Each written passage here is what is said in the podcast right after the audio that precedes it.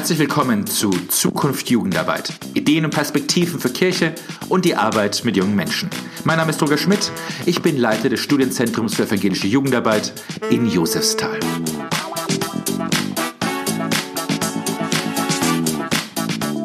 Herzlich willkommen und ich freue mich sehr, heute Angelika Gabriel begrüßen zu dürfen. Sie ist die stellvertretende Leiterin des Jugendpastoralinstituts Don Bosco in Benediktbeuern. Sie ist von der Ausbildung her Diplom-Sozialpädagogin und Diplom-Theologin und äh, ist eine der Proponenten der religionssensiblen Erziehung. Und da freue ich mich sehr, dass ich mit Ihnen heute darüber ins Gespräch kommen kann. Vielen Dank, ich freue mich auch sehr, hier zu sein. Religionssensible Erziehung, wie kam denn überhaupt die Notwendigkeit auf, sich mit diesem Thema zu beschäftigen? Tatsächlich sind wir in Kontakt mit vielen Jugendhilfeeinrichtungen in Deutschland, die sich in den letzten 20, 25 Jahren sehr verändert haben. Viele sind noch in kirchlicher Trägerschaft, aber Ordensgemeinschaften, die dort in Trägerschaft waren, werden älter, immer weniger auch in, in der tatsächlichen Arbeit mit den jungen Leuten. Und man hat gemerkt, es verändert sich. Die Frage nach dem Profil wird ähm, wieder ganz neu relevant. Was heißt es, eine christliche Einrichtung zu sein? Zumal die Kinder und Jugendlichen ganz plurale Hintergründe haben. Kirchlich zwar getauft, aber ganz oft keine Erfahrung mit Glauben, mit Kirche, mit christlichen Fragen. Ähm, aber auch Kinder, die nicht getauft sind, muslimische Kinder, gerade in den letzten Jahren, die unbegleiteten minderjährigen Flüchtlinge, die in der Jugendhilfe waren, die da nochmal die neue Frage reingebracht haben. Gleichzeitig die Frage, unsere Mitarbeiterinnen und Mitarbeiter mit sehr pluralen Hintergründen, Erzieherinnen, Erzieher, die gerne in der Jugendhilfe arbeiten, aber nicht unbedingt aus einem, also aus einem christlichen Verständnis heraus. Also wie ist man eine christliche Einrichtung, wenn eigentlich gar nicht so viele Christen genau, da sind? Genau, das war eigentlich die, die, die Kernfrage. Und haben uns vor, ja, mittlerweile sind es 14 Jahren auf den Weg gemacht, mit 16 Partnereinrichtungen aus ganz Deutschland genau dieser Frage nachzugehen, wie geht heute religiöse Erziehung, haben wir damals noch gesagt, im Kontext der Heimerziehung. Mhm. Genau, das Spannende war, dass wir tatsächlich 16 Einrichtungen gefunden haben, die aus unterschiedlichen Gegenden kommen. Es ist ein Unterschied, ob ich in Ostdeutschland eine Einrichtung habe oder in Bayern oder im Rheinland. Ähm, also das war uns ganz wichtig, eine Pluralität zu haben. Aber leider haben wir fast nur katholische Träger gehabt. Ich hätte gern da noch ähm, mehr Vielfalt gehabt, aber immerhin ein Träger war dabei, der explizit nicht in kirchlicher Trägerschaft ist und trotzdem die Frage stellt, wie geht das? Junge Menschen in ihrem Glauben ganz basal zu begleiten. Und jetzt die Frage, wie geht's? Wie geht's? Wie genau. geht's? Und das heißt, mit den, mit den Partnereinrichtungen haben Sie Forschung betrieben Richtig. und verschiedene Methoden ausprobiert? Oder genau, sowohl als auch. Also mhm. die erste Zeit haben wir drei Studien durchgeführt. Das eine war eine bundesweite Fragebogenaktion, wo wir wirklich Zahlen abgefragt haben. Also wie ist die, äh, die, die konfessionelle Verteilung eurer Mitarbeiter, eurer Kinder und Jugendlichen? Habt ihr das Thema Religion in eurem Konzept, in eurem Leitbild? Ähm, Gibt es einen religiösen Raum? Gibt es Mitarbeiter, die äh, Religionspädagogen, Theologen sind etc.? Die zweite Studie war ähm, Leitfadeninterviews mit Mitarbeiterinnen und Mitarbeitern, die mir gefragt haben, wie macht ihr das? Wenn ihr bei einem kirchlichen Träger seid, spielt das eine Rolle? Macht das einen Unterschied? Und wie geht die Begleitung junger Menschen in religiösen Fragen? Und das dritte war für mich die spannendste äh, Studie tatsächlich mit jungen Menschen selbst, die Frage nach Religion. Was glaubst du? Was ist dir wichtig? Die durfte ich durchführen damals und ähm, am Anfang bin ich etwas naiv äh, dorthin und habe gesagt, dann rede ich halt mal mit den jungen Menschen darüber, was ist für sie Religion. Und Sie können sich vorstellen, da kam alles von, oh, Kirche ist langweilig, hat mir nichts zu sagen, ähm, geht mich nichts an, bis hin, ach, ich war schon mal in TC, das war ganz nett.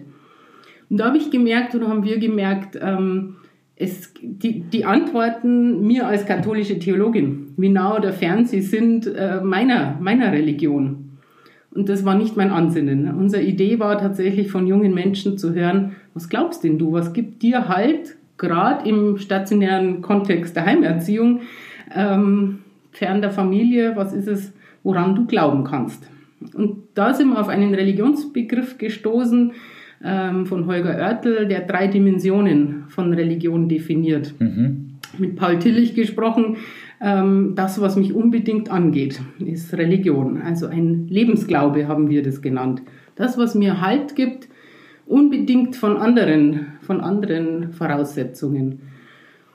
Das, was mein Leben orientiert, mir Sinn, Ziel und Orientierung gibt. Die zweite Dimension nennen wir den Gottesglauben, also wenn eine transzendente Macht ins Spiel kommt. Viele junge Menschen glauben an Engel oder an andere Mächte und Kräfte, die sie oft gar nicht benennen können, aber noch nicht jetzt äh, mit einer Religionsgemeinschaft unbedingt in Bezug stehen. Die dritte Dimension nennen wir dann den Konfessions- oder Gemeinschaftsglauben. Wenn ich also sage, ich bin Mitglied der evangelischen oder katholischen Kirche oder ich äh, bin muslimisch und das ist mein Kontext mit dem, was dazugehört. Eine Gemeinschaft, Rituale, Symbole, äh, heilige Schriften etc. Diese drei Dimensionen waren für mich die Sehhilfe, äh, dem Glauben junger Menschen auf die Spur zu kommen. Also nicht nur das Konfessionelle in den Blick zu nehmen, sondern wirklich da beginnen, was den jungen Menschen Halt gibt. Und das ging dann auch gut in den Gesprächen, wenn man so von, mhm. von weiter außen quasi ja. da äh, sich nähert? Absolut. Also ich habe es den jungen Menschen versucht, über Symbole äh, darzustellen, habe diese drei Dimensionen mit Tüchern gelegt und Symbole hinein. Da war zum Beispiel beim Lebensglauben Teddybär dabei. Sie glauben nicht, in der Jugendhilfe haben 16-jährige Jungs noch ihre Teddybären im Bett liegen, weil das die Beziehung ist, die sie erinnert an zu Hause, an Eltern etc. Also dieser Grundhalt im Leben darstellt. Oder dann für den ähm, Gottesglaubenbereich einen kleinen Schutzengel hingestellt und für den Konfessionsglauben die Bibel, das Kreuz für unsere Religion. Das war die Erklärung für die jungen Menschen und dann habe ich sie eingeladen, mit einer Digitalkamera loszuziehen und ihre Symbole zu fotografieren, was für sie Religion in diesen drei Dimensionen ist. Die haben es fotografiert, sind nach einer halben Stunde zurückgekommen, wir haben die Fotos gemeinsam angeschaut und sie haben mir dazu erzählt, ja, was sie fotografiert haben. Und es waren äußerst berührende Dinge. Mhm. Das erste Schöne war für mich, dass alle jungen Menschen auch mitmachen wollten also sich auch dieser Frage stellen wollten und tatsächlich auch sprachfähig waren. Also wir sprechen heute in der Kirche immer von Sprachfähigkeit und da habe ich gelernt, einfach mal umdrehen, die Perspektive. Junge Menschen zuerst reden lassen und die sagen uns, was für sie Glaube und Halt ist und dann werden wir anschlussfähig. Haben Sie da ein paar Beispiele, was da so Symbole ja. waren, die fotografiert wurden? Ja, also was mich sehr beeindruckt hat, war eine junge Frau, die einen alten Rettungsring äh, fotografiert hatte und dazu gesagt hat, ja, der ist als Symbol dafür, dass da was ist, was mich retten kann. Dann habe ich die junge Frau gefragt, kannst du das benennen, was dieses etwas ist? Sie sagt, ja, ich glaube schon an Gott, aber katholisch bin ich fein nicht. Kam sofort hinterher. Also ganz wichtig, sie kann eine Macht annehmen, der sie sogar zutraut, sie zu retten aber im Moment ist für sie nicht wichtig, in einer Gemeinschaft, in einer Kirche zu sein. Mhm. Also das mhm. beschreibt so, so, die Form Religion genau. Äh, und sensibel in dem Sinne, dass man nicht einfach vorsetzt, was man unter Religion versteht, sondern nach dem sucht, was für, für junge Menschen tatsächlich wichtig ist, was für sie trägt. Ähm, was, aber ist es dadurch jetzt eine christliche Form für eine christliche Einrichtung? Oder ja, weil ähm, es gibt so einen schönen Satz, äh, wie Theologie, Pastoraltheologie definiert ist nach Rainer Bucher, der sagt, das ist die kreative Konfrontation von Evangelium und menschlicher Existenz. Und ich glaube, wir als Kirchen sind gut darin, von dieser, vom Evangelium her zu denken und unsere Glaubensideen, Wahrheiten ähm, durch Katechese, durch Verkündigung an die Menschen zu bringen aber wir sind manchmal schlecht, dieses umzudrehen und von der menschlichen Existenz her zu denken. Und das ist, glaube ich, das, das Spannende an unserem Ansatz, dass wir tatsächlich die Perspektive radikal umdrehen und von der menschlichen Existenz her denken. Was nicht heißt, dass wir da stehen bleiben. Wir werden anschlussfähig, weil man die Sprache der jungen Menschen dann sprechen und nicht unsere Sprache die oftmals nicht ankommt mhm. bei den jungen Menschen lässt. Das heißt dann konkret, wie arbeitet eine Pädagogin mit dem religionssensiblen Ansatz? Ja, es ist spannend. Also meine Erfahrung ist jetzt auch in der jahrelangen Begleitung von Erzieherinnen, Erziehern, Sozialpädagogen in diesen Einrichtungen, es ist erst einmal dieses Wecken der Idee, dass Religion ein Teil des pädagogischen Alltags ist. Das ist mal die wichtigste Erkenntnis. Weil viele sagen, ja, ich bin selber nicht religiös oder wie auch immer, das interessiert die ja gar nicht. Ganz viele Hindernisse werden benannt, aber dass es selbstverständlicher Teil des pädagogischen Alltags ist. Das muss die erste Erkenntnis sein. Also nicht etwas Zusätzliches, was dann so das Fromme vielleicht ist, sondern es hat mit dem Leben ganz existenziell der jungen Menschen zu tun. Und dann ist es eine Haltung, die wichtig ist. Also ich sage immer, Methoden sind wichtig, aber das erste ist die Haltung und dann ist die Methode zweitrangig. Mhm. Ähm, Genau, das ist die, ist die Haltung. Genau. Entschuldigung. Genau, aber das ist die, äh, genau. es geht um die, um ja. die Haltung. Genau. Aber das heißt, das, man, man zieht es in verschiedene Gruppenprozesse mit hinein, so ohne dass man sagt, wir machen jetzt religionssensible Arbeit, ja. sondern wir, wir arbeiten in verschiedenen Methoden und da ist eine Dimension dabei. So Verstehe ich das richtig? Ja, so ist es, genau. Also wahrzunehmen bei den Kindern und Jugendlichen, was es ist, was ihnen Halt gibt und wenn es explizit religiöse Spuren sind, die auch zu unterstützen und zu fördern. Religionssensibel heißt für mich eben sensibel zu sein für die Religion oder religiöse Spuren junger Menschen, heißt für mich aber auch sensibel zu sein gegenüber meiner eigenen Religion. Und das versuche ich tatsächlich mit Mitarbeiterinnen und Mitarbeitern auch zu fördern. Was gibt denn mir halt in dieser oft schwierigen Aufgabe, mit jungen Menschen unterwegs zu sein. Es heißt auch zum Dritten, sensibel zu sein für die Religion meines Trägers. Es macht einen Unterschied, ob es eine diakonische Einrichtung ist, ob es eine Caritas-Einrichtung ist, ob es eine Ordensgemeinschaft ist. Also auch das ernst zu nehmen, welchen Rahmen setzt mir denn die Einrichtung? Das sind so die drei Dimensionen, wie religionssensibel in einer Einrichtung wirkt und dann durchzieht es eben alle Bereiche einer Einrichtung. Wir sind zum Qualitätsmanagement. Also was heißt das? Und ich bin der Überzeugung, dass wir da nichts Exklusives haben. Das ist mir auch wichtig. Auch eine andere Einrichtung in nichtkirchlicher Trägerschaft macht sicher gute Arbeit mit den jungen Menschen und begegnet ihnen liebevoll. Aber wir haben was Spezifisches. Das ist von Jesus Christus her gedacht, dieses unbedingte uns einlassen auf die jungen Menschen. Also auch wieder dieses Religionssensible letztlich. Und bis jetzt war ja wirklich die, die Wahrnehmung von den jungen Menschen ernst zu mhm. Inwiefern führt es dann weiter? Hat, gibt es manchmal, dass es so Schritte gibt zu den inneren Kreisen, also zu einem konkreteren Gottesglauben? Entstehen da Fragen bei den jungen Menschen, die zu bearbeiten sind? Absolut. Also die Erfahrung hat das gezeigt. Wenn man die Perspektive wechselt, dann entstehen Fragen und die kommen und ähm, es braucht Menschen, die da auch mit auf dem Weg sind. Das ist das Wichtige. Wir haben fünf kleine Bausteine entwickelt, äh, von denen wir sagen, das gehört zu einer religionssensiblen Erziehung. Und der erste Baustein ist tatsächlich dieses erstmal Wahrnehmen, die Lebensgeschichte der Kinder und Jugendlichen.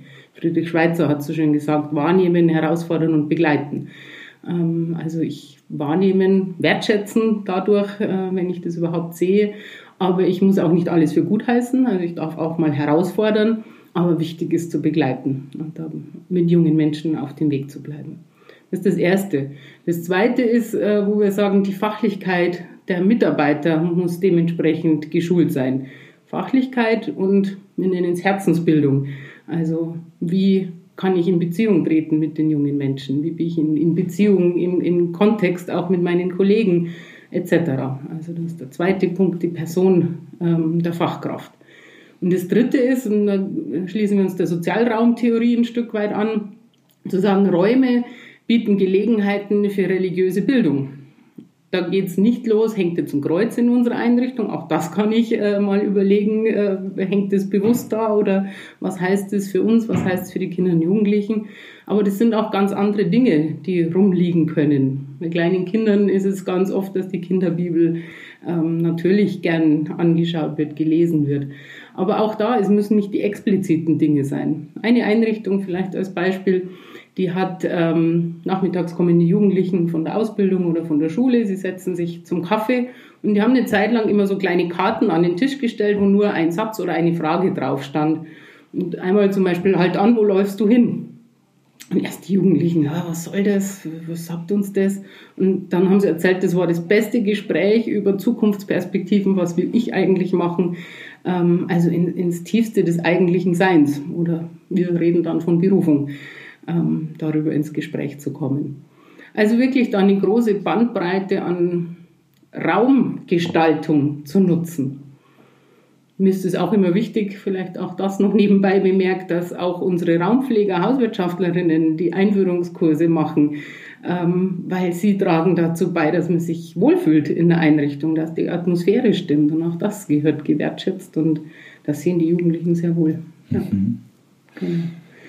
Genau, welche Veränderungen entstehen mhm. tatsächlich bei den jungen Menschen? Sie mhm. können so eine Frage dann benennen, zum Beispiel, wie sieht meine Zukunft aus? Was mhm. erhoffe ich mir von der Zukunft? Und da wird ja viel drüber geredet. Ich meine, selbst wenn man da beim, beim Arbeitsamt ist, redet man über ja, die Frage, was ist der Unterschied da an der Stelle, wenn das im, eben im religionssensiblen Umfeld passiert? Ich weiß nicht, ob man das tatsächlich so benennen kann, dass es einen, einen expliziten Unterschied macht oder dass man sagen kann, das geht jetzt darauf zurück, dass wir religionssensibel arbeiten. Wie gesagt, ich glaube, dass jeder Mitarbeiter, der eine gute Beziehung zu den jungen Menschen aufbaut und das gar nicht im religiösen Kontext macht, auch die jungen Menschen dahin begleitet.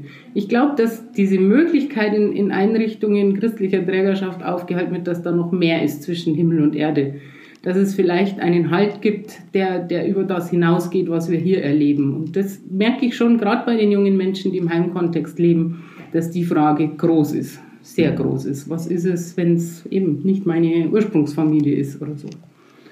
Aber das erlebe ich auch bei Konfirmanden und Firmlingen, diese Frage, was trägt und hält mich eigentlich? Und diese Dimension offen zu halten, das glaube ich macht das Spezifische aus. Mhm. Also von daher ist es ja, geht es ja um die Haltung der pädagogisch handelnden ja. Person. Ähm, und das heißt, ihr habt das jetzt stark im, im Heimkontext erarbeitet, das Konzept, aber es funktioniert auch in anderen Kontexten. Ja, also das erleben wir gerade in den letzten Jahren immer mehr, dass viele Anfragen aus den unterschiedlichsten Bereichen kommen, von Schule wo man merkt, ja, Religionsunterricht kann auch nicht nur die, die Vermittlung von Glaubensinhalten sein, sondern es muss mit dem Leben der jungen Menschen zu tun haben. Genauso wie gesagt, Konfirmations-, Firmenunterricht, Firmenvorbereitung. Ähm, wie erreichen wir da junge Menschen, sie wirklich in ihrem Leben auf einem Glaubensweg zu begleiten? Genau, die Frage ist da auch, das finde ich auch spannend, dass es natürlich immer auch als, als in einem multireligiösen Umfeld gedacht ist. Es geht ja nicht darum, dass ich unbedingt dasselbe glaube wie die Person, mit der ich rede, sondern einfach nur in der Lage bin zu hören und die, die, die tieferen Anteile davon wahrzunehmen. Versteht das richtig? Ja, auch. Das ist der erste Schritt, glaube ich, genau. Mhm. Dieses Wahrnehmen, aber trotzdem auch fähig bin, meinen, meinen Hintergrund einzubringen, was ich glaube. Das ist bei mir als katholische Theologin anders wie bei einer Erzieherin in, im Heim, aber trotzdem zu stärken, ich darf und soll darüber reden, weil es bereichert. Mhm. Ja. Wie kann ich die religionssensible Betrachtungsweise lernen? kann ich das lernen? Das ist eine gute Frage. Ich glaube, ganz viele Menschen tun es schon. Also das war für mich immer wichtig, auch in unseren Einrichtungen, wenn ich diesen Ansatz vorstelle, zunächst hinzuschauen, was tun wir denn da schon? Also wirklich auch den Blick zu schulen, das Alltägliche ist eigentlich schon religionssensibel, aber noch nicht so reflektiert. Ähm, und wie können wir das festigen? Wie können wir das bewusster machen? Wie können wir vielleicht auch noch kreativere Dinge dann einbringen und nutzen? Also das ist für mich immer der erste Schritt, die Menschen auch zu bestärken. Ihr macht doch schon ganz viel, indem ihr liebevoll mit den jungen Menschen umgeht. Das ist die Basis von allem. Ähm, aber dann auch hinzuschauen, okay, was regt mich neu an? Was, was kann ich vielleicht ganz neu nochmal einbringen? Und da sind sicher, da geht es los von Teamgesprächen. Ich lade immer ein, ein Teamgespräch einfach mal mit einem Impuls zu beginnen. Selber mal wieder zu schauen, wo stehen wir, was ist uns eigentlich wichtig, wie wollen wir die jungen Menschen begleiten, wie erreichen wir die gerade, wie können wir auch religiöse Spuren setzen, sei es im Jahreskreislauf, ähm, Dinge anzubieten, erklärend auch anzubieten wie auch immer. Und dann gibt es natürlich auch Fortbildungen, die man besuchen kann, sei es hier in Josefsthal, sei es bei uns, ähm, um sich auch immer wieder selbst zu reflektieren. Das ist für mich immer mit das Wichtigste. Und das Zweite ist aber auch Methoden zu lernen. Mhm. Was, was gibt es da? Da denken viele heute ganz kreativ mit neuen Medien. Genau. Können Sie mal ein Beispiel nennen für eine Methode, die, mit der Sie gerne arbeiten in dem Kontext? Ja, ich selber arbeite ja immer wenig, leider mit den Kindern ja, ja. und Jugendlichen selber, sondern immer, immer auf Metaebene und bin drum eher immer ähm, freudig überrascht, was, was ich da so mitkriege, auch von Kollegen, die eben so arbeiten. Äh, spontan, was fällt mir denn ein? Also das sind oft so kleine Dinge auch, ähm, die da passieren. Sei es auch, was ich immer schön finde, auch zu überlegen, wie können wir unsere christlichen Feste, die wir so selbstverständlich feiern, so feiern, dass es mit dem Leben zu tun hat. Also Weihnachten finde ich da immer ein schönes Beispiel. Gerade im Heimkontext ist das oft das schwierigste Fest, weil es als Familienfest ähm, ja, erwartet wird, aber natürlich Familie ähm, nicht heil erlebt wird, so gar nicht. Und da glaube ich, ist unser religionssensibler Ansatz eine gute Gelegenheit weiterzudenken. Also auch da mal zu sagen, nicht nur den engen konfessionellen Bezug zu Weihnachten, sondern was steckt denn für ein Lebensglaube dahinter? Also an Weihnachten. Die Idee war schon vor Christus in der dunkelsten Nacht des Jahres äh, zu feiern, es gibt Hoffnung, aus der Dunkelheit herauszukommen. Und wir Christen glauben, dass mit Jesus Christus Licht kam, dass das alle Hoffnung übersteigt und ähm, uns festigen kann. Und aus diesem Glauben wieder was anzubieten. Und dann kann Weihnachten anders gefeiert werden als das heile Familienfest. Mhm. Genau, also was, was ich toll finde bei dem Ansatz, ist eben wirklich deutlich zu machen, es geht nicht um eine bestimmte Form, mhm. sondern es geht um die Frage der Auseinandersetzung. Ja. Das ist ja oft eine Kritik, die jetzt auch durchaus gemeindliche Jugendarbeit bekommt und sagt, ah ja, macht ihr denn jedes Mal eine Andacht oder so, weil dann so eine mhm. klassische Frage vom Kirchenvorstand. Mhm. Und sie sagen ja, darum geht es ja gar nicht sondern es geht darum, tatsächlich mit den jungen Menschen ins Gespräch zu kommen, um da eben an die tieferen Fragen dran zu kommen und vielleicht gerade ähm, die traditionellen Formen zu vermeiden, um eben Gesprächseröffnung zu haben. Ja. In dieser Ausschließlichkeit würde ich es gar nicht formulieren, das mhm. zu vermeiden, weil ich glaube sehr wohl, dass junge Menschen auch gerade durch alte Formen auch wieder angeregt werden oder manchmal auch aufgeregt werden, ähm, sich damit auseinanderzusetzen. Ich glaube, diese Weite ist es, ähm, die, die uns da so wichtig war, dass alles möglich ist, dass das hilft, diese kreative Konfrontation von Evangelium und menschlicher Existenz zu ermöglichen. Und dann sind es eben manchmal ganz, ganz andere Formen und ganz andere Wege, die man so noch nicht mitdenkt. In der Forschung, wo geht es weiter? Was sind so Perspektiven für den religionssensiblen Ansatz, die noch zu erforschen sind? Hm. Also die letzten Jahre waren noch mal viel stärker die Frage der, der neuen Kulturen, die auch einziehen, gerade mit unbegleiteten minderjährigen Flüchtlingen. Da waren wir in engen Kontakt ähm, mit dem Rauen Haus in Hamburg, die einen religions- und kultursensiblen Ansatz entwickelt haben. Und das finde ich ganz spannend und da habe ich auch Lust, noch weiter zu denken. Also wie hat Religion und Kultur miteinander zu tun? Was prägt was wie und wie können wir das auch noch ähm, ja, hilfreicher auch gestalten im pädagogischen Umgang mit, mit jungen Menschen. Mhm. Aber jetzt in den 14 Jahren, mit denen Sie sich beschäftigen, sind Sie weiter mit dabei und sehen eben auch die, die Früchte von, von der Arbeit und von der Fragestellung. Ja, das ist tatsächlich spannend. Ähm, wenn man sowas beginnt, weiß man nicht, wo es hingeht und für wen es äh, wirklich hilfreich ist oder ob man es nützt. Und das tatsächlich äh, durch die 14 Jahre hindurch, die Frage hat eher zugenommen und auch die Anfragen sind da. Wie geht es in verschiedenen Bereichen, wie Sie sagen, also nicht nur Jugendhilfe, sondern auch gemeindliche Jugendarbeit, ähm, andere Formen, Schule etc., das zu übertragen. Also da sind wir dran. Und jetzt heute sind es andere Sprachformen wie vor 14 Jahren, heute sind es andere mediale Formen. Damals bin ich mit Digitalkamera losgezogen, heute haben wir unsere Smartphones etc. Also das verändert sich natürlich, aber ich glaube, die Grundidee ist bleibend gültig. Eben genau das, was mich wirklich angeht, genau. was wirklich wichtig für mich ist und über dieses Thema mit jungen Menschen zu reden. Absolut, ja. Ganz herzlichen Dank, Angelika Gabriel, für diesen Einblick in den religionssensiblen Ansatz.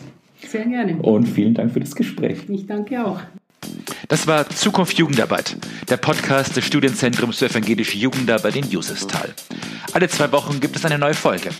Der Podcast lässt sich bei Apple Podcasts abonnieren und wo es sonst noch Podcasts gibt. Damit verpasst du dann keine Folge. Über Feedback freue ich mich sehr. Am besten direkt an meine E-Mail rogerschmidt.josestal.de. Wenn es euch gefallen hat, schreibt eine Kritik und teilt den Podcast mit anderen. Tschüss und bis zum nächsten Mal.